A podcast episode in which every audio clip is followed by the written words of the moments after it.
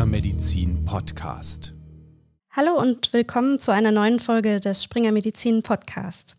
Herpes zoster, auch Gürtelrose genannt, ist eine gefürchtete Spätfolge der Windpocken. Nach einer durchgemachten Windpockenerkrankung residieren Varicella-Zoster-Viren latent in den Spinal- und Hirnnervenganglien und können zum Teil Jahrzehnte später reaktiviert werden. Die Gürtelrose geht nicht selten mit erheblichen dermatologischen und neurologischen Symptomen einher. Ein charakteristischer Hautausschlag oder neuropathische Schmerzen sind dann die Folge. Umso wichtiger ist die Prävention. Wer sollte geimpft werden? Was müssen Sie über die Diagnostik wissen und welche Rolle spielt zum Beispiel das Schmerzmanagement? Zu Gast bei mir ist heute Professor Dr. Jörg Schelling.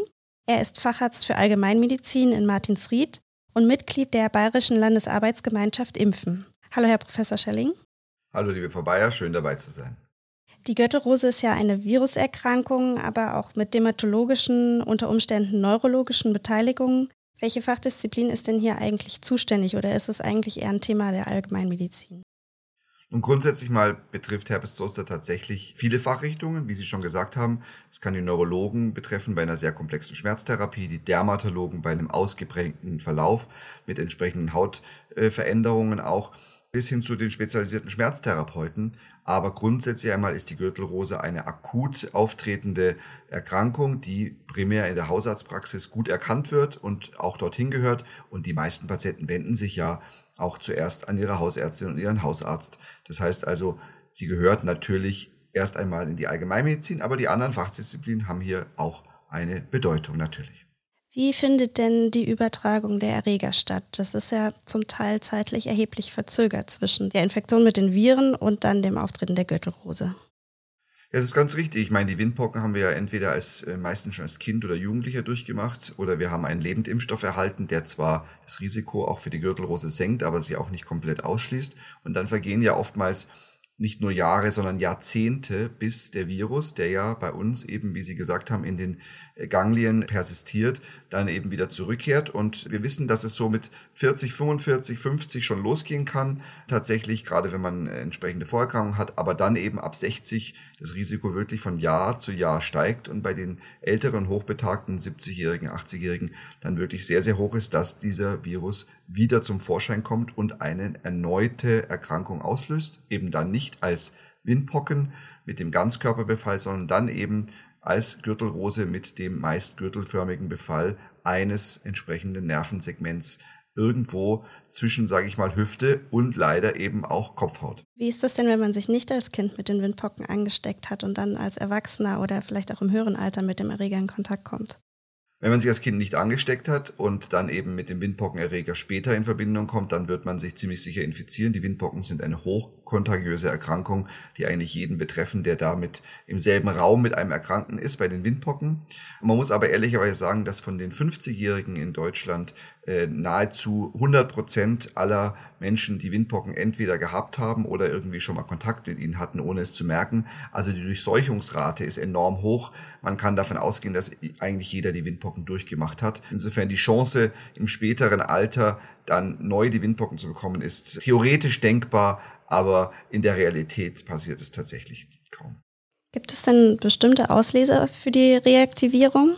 Nun, also tatsächlich, die bekannten Auslöser sind natürlich sehr belastende Lebenssituationen, Stress, äh, lebensverändernde Dinge, äh, von Todesfällen, aber auch über schwere Erkrankungen hin, auch in der Familie. Das wissen wir. Wir wissen, dass manchmal aber auch ähm, natürlich Prüfungen ähm, ähm, und andere Situationen, die äh, einen beschäftigen, eine Rolle spielen können gerade auch dann im jüngeren Alter aber auch sehr freudige Sachen. Also wir wissen, dass manchmal auch Herpes Zoster tatsächlich nach einem langen äh, Sommer-Sonne-Urlaub auftreten kann. Also es ist nicht so, dass Herpes Zoster ausschließlich mit negativen Erlebnissen verbunden ist, sondern auch einfach mit anderen, sage ich mal, Veränderungen im Körper, im Immunsystem.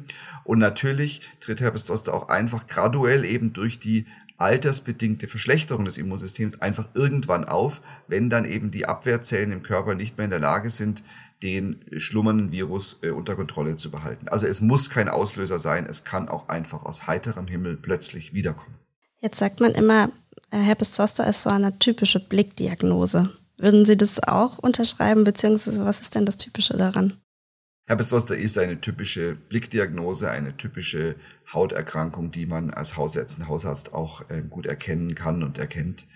Natürlich gibt es manchmal so Vorzeichen, so Prodromi. Das heißt also, dass gerade die ein, zwei Tage bevor die Bläschen kommen, die Haut oftmals sehr empfindlich ist, gerade auf sanftes Befühlen und Bestreichen. Also die Leute schon sagen, wenn sie da über diese Region drüber streichen, dann ist es extrem unangenehm. Gar nicht der Druck, gar nicht die, die, die stärkere Belastung, aber das leichte Betasten der Haut ist schon, löst schon richtige Blitze, Stiche, Schmerzen aus. Das kann manchmal schon als Vorzeichen da sein, aber dann sind es natürlich die Hautveränderungen, die den Herpes zoster ausmachen. Es ist eine Erkrankung, die sich entsprechend in dem Segment der Haut dann manifestiert. Gibt es denn noch andere seltenere Manifestationen? Nun, es gibt tatsächlich ähm, Herpes zoster multilocularis, also, also an verschiedenen Regionen auftritt. Das ist selten, aber gibt es tatsächlich, dass also durchaus mehrere Segmente betroffen sind. Es gibt äh, den wiederkehrenden Herpes zoster, der eben äh, auch wiederkommt, dann aber meistens eben im selben Segment. Und es gibt tatsächlich eben auch durchaus die Herpes encephalitis, also wenn der Herpes zoster dann durchaus auch die Gehirnhäute wieder betrifft und das Gehirn betrifft. Also auch das sind sehr, sehr schwere Verläufe. Und die, der Befall natürlich im Verlauf der Hirnnerven, insbesondere in Richtung Auge und Ohr, kann natürlich dann entsprechend auch äh, zu einer Hornhauttrübung und zu einer entsprechenden Augenentzündung, Konjunktivitis und Keratitis führen vor allem und im Bereich des Ohres eben auch zu einem Befall vom Gleichgewichts- und vom Hörorgan. Also hier gibt es natürlich Befall, den man innen gar nicht sieht, aber wo eben entlang der Nervenbahn praktisch im Ohrenbereich oder im Augenbereich auch entsprechende Schäden entstehen. Auch das sind denkbare Manifestationen. Und dann gibt es noch spezielle seltenere Formen, die auftreten können. Aber grundsätzlich mal bei den meisten Menschen ist der Herpes zoster tatsächlich eben auf dieses eine Nervensegment beschränkt. Aber das reicht ja schon auch aus, weil von dort aus kann er ja wirklich sich gürtelförmig um den ganzen Körper rumbewegen oder eben im Gesichtshalsbereich auch sehr unangenehm sein. Gibt es denn außer dem Blick noch äh, andere Diagnosemöglichkeiten, Abstriche, die gemacht werden? Ist das üblich? In der Praxis ist das nicht üblich. Also, weil bis der Abstrich da ist und die Ergebnisse da sind, muss ich ja schon mit der Behandlung beginnen. Also tatsächlich ist es primär eine klinische Diagnose. Auch eine Serologie bringt hier nicht viel weiter. Man kann theoretisch eine Reaktivierung eines Herpes zosters auch im Labor nachweisen, wenn man sich wirklich gar nicht sicher ist. Und natürlich ist die Differentialdiagnose zu anderen Herpesviren, also Herpes Typ 1 und 2, Herpes simplex und Herpes genitalis in manchen Körperregionen durchaus sinnvoll und wichtig. Aber das sind tatsächlich dann Einzelfälle, und man muss ja auch ehrlicherweise sagen, die Behandlung, die wir später dann angehen, ist ja für alle Herpesformen grundsätzlich mal von den Substanzen und vom Ablauf her sehr ähnlich. Also auch da ändert sich erstmal nichts. Und ein Herpes zoster, den man klinisch diagnostiziert hat, ist auch meistens ein Herpes zoster. Haben Sie die Behandlung schon angesprochen. Welche Therapieoptionen stehen denn da momentan zur Verfügung? Nun, es gibt ja einerseits die klassische antivirale Therapie, also wirklich die Behandlung des, des Virus, indem wir eben die Replikation hemmen, beziehungsweise schauen, dass wir die Erkrankung irgendwie eindämmen. Hier sind die klassischen Substanzen im Einsatz, Acyclovir, Valacyclovir, Privudin und andere, die eben letztendlich auf den Virus selber wirken. Das ist aber nur ein Teil der Behandlung. Die Hauptbehandlung ist ja oft die Behandlung der Komplikationen und Nebenwirkungen und Probleme des Zoster. Hier gibt es also einerseits natürlich Salben, Lotionen und auch lokale Antibiotika, um eventuell die Hautinfektion, die Superinfektion durch Bakterien zu behandeln.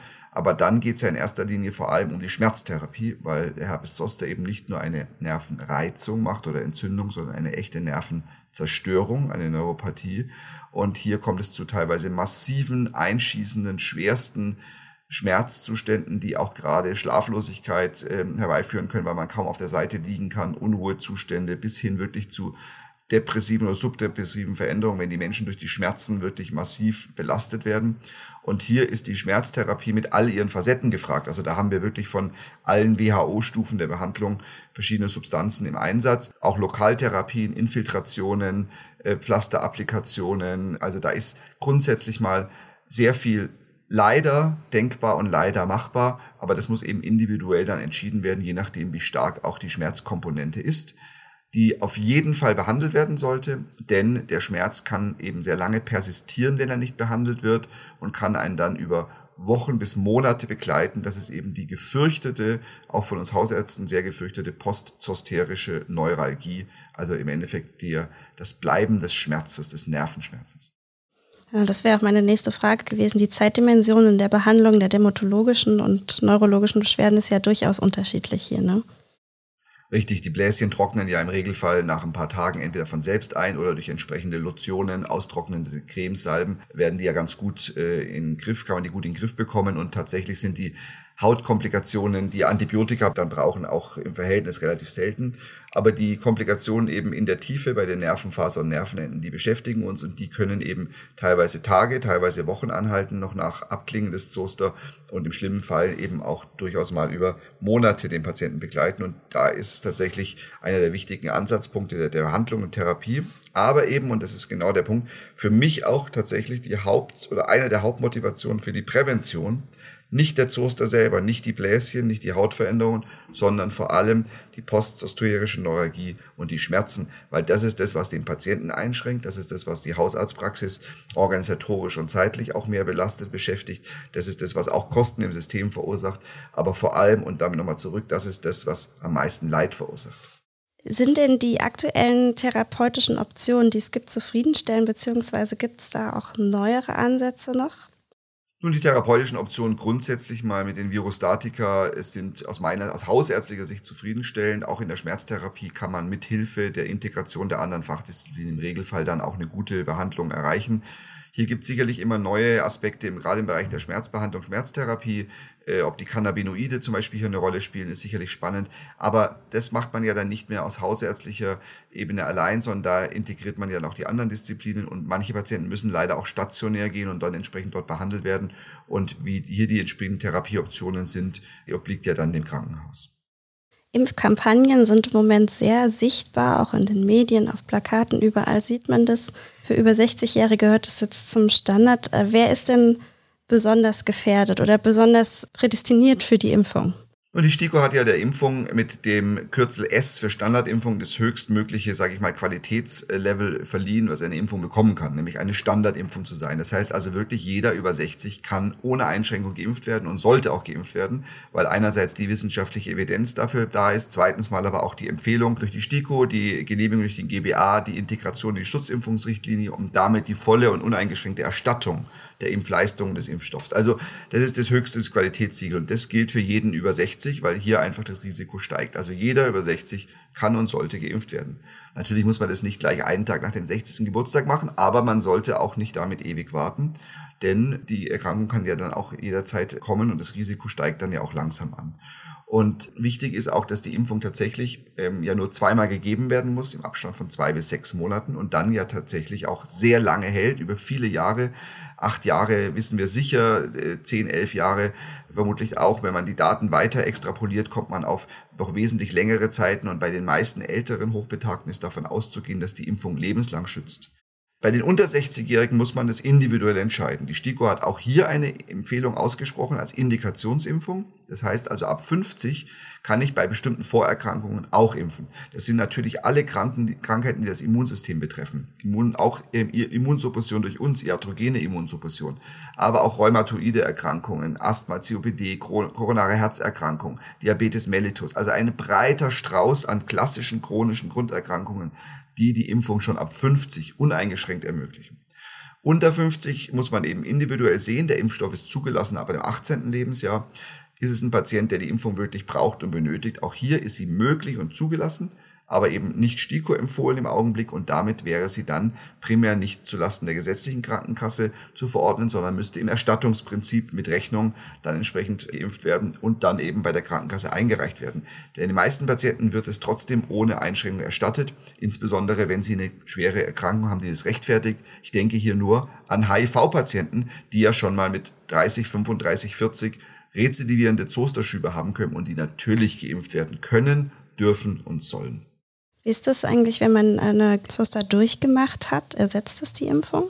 Der durchgemachte Zoster schützt natürlich einige Zeit, weil das Immunsystem dann wieder hochgefahren ist. Es gibt hier sehr unterschiedliche Einstellungen der verschiedenen Impfkommissionen und der verschiedenen äh, Länder auch, weil die Evidenz natürlich hier schwierig ist. Also wie lange hält wirklich der Zosterschutz? Also die sehr, sehr kritischen Kreise ähm, sagen, man kann da bis zu fünf Jahre dann warten mit der Impfung. Ich halte das für sehr heroisch, vor allem dann, wenn es ein Befall im Augen- und Gesichtsbereich war, Ohrenbereich war. Da möchte ich selber und wenn es mein eigener äh, Zoster gewesen wäre, schneller wieder geschützt werden.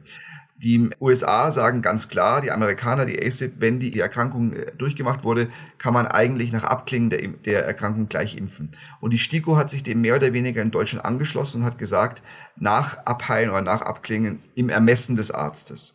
Andere Länder, zum Beispiel Kanada, empfehlen einen Abstand von einem Jahr zur durchgemachten Infektion. Und ich persönlich in der Praxis bewege mich so in diesem Bereich. Also die Leute haben es gerade durchgemacht, ausgeheilt, dann gleich die Impfung zu machen, halte ich auch für doch äh, manchmal schwer umsetzbar. Also außer wenn die Menschen sich sagen, ich möchte so schnell wie möglich geimpft werden, würde ich persönlich immer auch einen Abstand von mindestens sechs Monaten, besser zwölf Monaten empfehlen. Aber, und das betrifft ja Ihre Frage, ganz klar, die Zostererkrankung schützt langfristig nicht vor einer erneuten Zostererkrankung und deswegen auch mit durchgemachter Gürtelrose bitte impfen, gibt auch eine ganz klare Aussage der STIKO dazu. Wie wird denn die Impfung bei Ihnen angenommen? Nun, es ist eine Impfung, die tatsächlich von den Patienten sehr positiv angenommen wurde und auch erwartet wurde. Sehr viele haben darüber gehört und gelesen schon, aber vor allem sehr viele haben es auch entweder schon erlebt oder beim Partner, Partnerin erlebt oder eben auch im Freundesbekanntenkreis. Also der Herpes Zoster, die Gürtelrose, ist eine Erkrankung, die beim älteren Menschen, aber auch bei Menschen im mittleren Lebensalter sehr gut bekannt ist. Und das Bewusstsein, dass eine Impfung das hier verhindern kann und schützen kann, ist insgesamt gut verbreitet. Natürlich haben wir im Verhältnis, wie bei allen Impfungen in Deutschland, viel zu niedrige Impfquoten im Verhältnis zu dem, was man sich wünschen würde als STIKO, als Gesellschaft, ähm, auch und auch ich persönlich als Hausarzt. Aber grundsätzlich mal sind die Menschen gegenüber dieser Impfung relativ offen. Was vielen Sorgen macht, ist die Nebenwirkungen, die von Freunden, Bekannten dann auch geschildert werden, denn die Impfung hat aufgrund ihrer sehr, sehr guten Wirkung, sie schützt ja auch bei über 80-Jährigen mit über 90 Prozent, was eine gigantische Schutzwirkung ist. Diese gute Schutzwirkung erkaufen wir uns mit stärkeren lokalen und manchmal auch systemischen Nebenwirkungen. Sprich, ein bis drei Tage nach der Impfung kann die Schulter schon ganz schön wehtun und kann man auch ein bisschen müde abgeschlagen sein mit Muskelgliederschmerzen und auch mal ein bisschen so leichten fieberigen Zuständen. Und das wissen die Leute auch. Also die haben sehr viel Respekt vor der Impfung. Aber dann kann man ihnen die Angst nehmen, indem man ihnen sagt, es sind wirklich nur diese zwei Impfungen im Abstand von zwei bis sechs Monaten und dann ist die Sache auch erledigt. Dann müssen sie auch höchstwahrscheinlich nicht mehr geimpft werden. Und wenn die Leute beim ersten Mal eine starke Reaktion hatten, kann ich Ihnen auch gut sagen, aus der klinischen praktischen Erfahrung, beim zweiten Mal ist es im Regelfall deutlich weniger und verträgt man sehr gut. Und ich kann Ihnen auch unzählige Menschen nennen oder erinnere mich an welche, die von der Impfung überhaupt nichts gemerkt haben und sie super vertragen haben. Also man muss da auch nicht immer vom Schlechtesten ausgehen. Jetzt gilt diese Impfempfehlung eben mm, im Standard ab 60. Ist denn die Gürtelrose eine Erkrankung der Älteren oder betrifft es auch junge Menschen, ich sag mal unter 60, unter 40? Also natürlich betrifft es Menschen unter 40. Ähm, Sie sprechen gerade mit jemandem, der beim Lernen aufs Physikum, weil er da wahrscheinlich doch ein bisschen aufgeregt und gestresst war, einen kleinen Gürtelroseschub bekommen hat. Da war ich Mitte 20. Also das war zwar kein schwerer Verlauf, aber trotzdem, es war eindeutig ein, ein Herpes Zoster. Und wie vorhin gesagt, Patienten, die immunsupprimiert sind, äh, zum Beispiel durch eine HIV-Erkrankung, aber auch durch iatrogene Immunsuppression, weil wir ihnen Cortison, Methotrexat, Azathioprин oder Antikörper geben, bei einem Morbus Crohn, bei einer Colitis ulcerosa mit 30, 35, 40, die sind, haben natürlich ein erhöhtes Risiko. Also natürlich ist es eine Erkrankung, die auch früher vorkommt. Aber ganz klar, es ist tendenziell eine Erkrankung, die im zunehmendem Lebenszeit und zunehmendem Lebensalter zunimmt und die natürlich bei mir in der Praxis dann am Ende vor allem die älteren Hochbetagten wirklich auch betrifft, die dann ja auch mehr Nebenwirkungen und Komplikationen haben und bei denen dann wiederum auch die Schmerztherapie wesentlich komplizierter ist, weil sie schon drei, vier, fünf, sechs oder mehr Zusatzmedikamente nehmen. Also die Herausforderung ist ja oftmals gar nicht nur der Zoster, sondern auch die Therapie, weil die Patienten ja eben nicht mehr 100% gesund sind. Die haben Niereninsuffizienz, die sind Leberinsuffizient, die haben eine Herzerkrankung dazu. Und da jetzt eine Therapie dazu zu geben, ist auch nicht so ohne. Also die Hauptzielgruppe für mich sind schon die älteren Hochbetagten, aber ganz klar, ich, es vergeht kein Monat oder vielleicht ähm, auch keine Woche, wo nicht jemand Jüngeres zu mir kommt, der ein Risiko hat, wo man drüber sprechen muss, wo man individuell überlegen muss, ob die Zosterimpfung nicht schon in Frage kommt. Und dann, wie vorhin gesagt, ab 50 ja auch problemlos erstattet wird.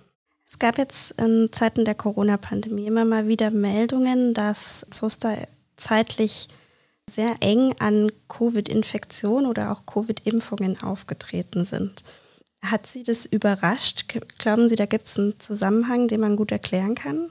Nun, also mit den äh, Covid-Infektionen, die ja Systeminfektionen waren und die letztendlich das gesamte Immunsystem gefordert haben, dann bei vielen Menschen, auch gerade eben wieder bei Älteren, ist gut vorstellbar, dass der Zoster dann diese Gelegenheit nutzt und da zusätzlich mit rauskommt. Inwieweit eine Impfung als immunologischer Prozess einen Zoster auch triggern kann, ist ja viel diskutiert. Ich glaube, ich halte es für insgesamt sehr unwahrscheinlich. Es ist auch statistisch äh, kein relevanter Zusammenhang hier festgestellt worden. Ich glaube eher, dass die Impfung protektiv ist, weil sie insgesamt äh, das Immunsystem aktiviert und anregt. Aber die, die Covid, die Covid-Erkrankung und Zoster hängen natürlich zusammen. Und es hat jetzt auch während der Covid-Phase mehr Zosterfälle gegeben. Wobei man immer fragen muss, liegt es an der Covid-Erkrankung oder liegt es auch an der schweren Belastung, die wir teilweise in der Pandemie erlebt haben, gerade psychisch, organisatorisch, durchs Homeoffice, durch Kinderbetreuung bei den Jüngeren, aber bei den Älteren einfach auch durch Isolation, durch Ängste, durch Trennung von der Familie. Das sind ja auch stark belastende Prozesse teilweise gewesen, Lebensveränderungen gewesen, die mit das Immunsystem beeinflussen können. Und man muss ja sagen, das gesamte Land, wir alle waren ja auch in einer gewissen subdepressiven Schockstarre zeitweise und waren hilflos und hoffnungslos und haben irgendwie gedacht, wie soll es weitergehen? Und diese Aspekte allein sind für einen Virus äh, ein gefundenes Fressen, weil wenn es den Menschen schlecht geht, dann nutzen diese Organismen das natürlich aus und können eventuell die Barrieren überwinden, die dann einfach nicht mehr so gut sind. Vielen Dank an Professor Dr. Jörg Schelling für diese Einschätzung zum Herbstzoster. Sehr gerne, liebe Frau Bayer. Und vielleicht noch aus meiner Sicht äh, zum Abschluss ähm, etwas zum Stichwort Authentizität. Natürlich habe ich meine beiden Eltern, die in dem Alter sind, beide Zoster geimpft. Das ist eine Selbstverständlichkeit. Und natürlich, äh, wenn es mich mal betrifft, aber ich habe noch ein bisschen Zeit, werde ich mich selbstverständlich auch impfen lassen. Ich finde, das gehört auch in so einen Podcast, dass man hier auch Stellung bezieht, äh, nicht nur drüber redet, sondern es auch selber macht. Da haben Sie recht. Auf jeden Fall vielen Dank dafür. Vielen Dank. Für alle, die sich noch weiter zum Thema informieren wollen, haben wir weiterführende Links und Literaturempfehlungen wie immer in den Shownotes verlinkt und dort finden Sie auch nochmal die aktuellen Impfempfehlungen der STIKO. Mein Name ist Claudia Bayern, ich bin Redakteurin bei springermedizin.de. Schön, dass Sie dabei waren und bis zur nächsten Folge. Die in diesem Podcast vermittelten Inhalte unterliegen dem wissenschaftlichen Wandel des Faches und erheben nicht den Anspruch auf Vollständigkeit. Sie können weder als Grundlage für eine Diagnosestellung noch für den Beginn, die Änderung oder die Beendigung der Therapie einer Erkrankung herangezogen werden. Sie ersetzen in keinem Fall eine persönliche ärztliche Beratung.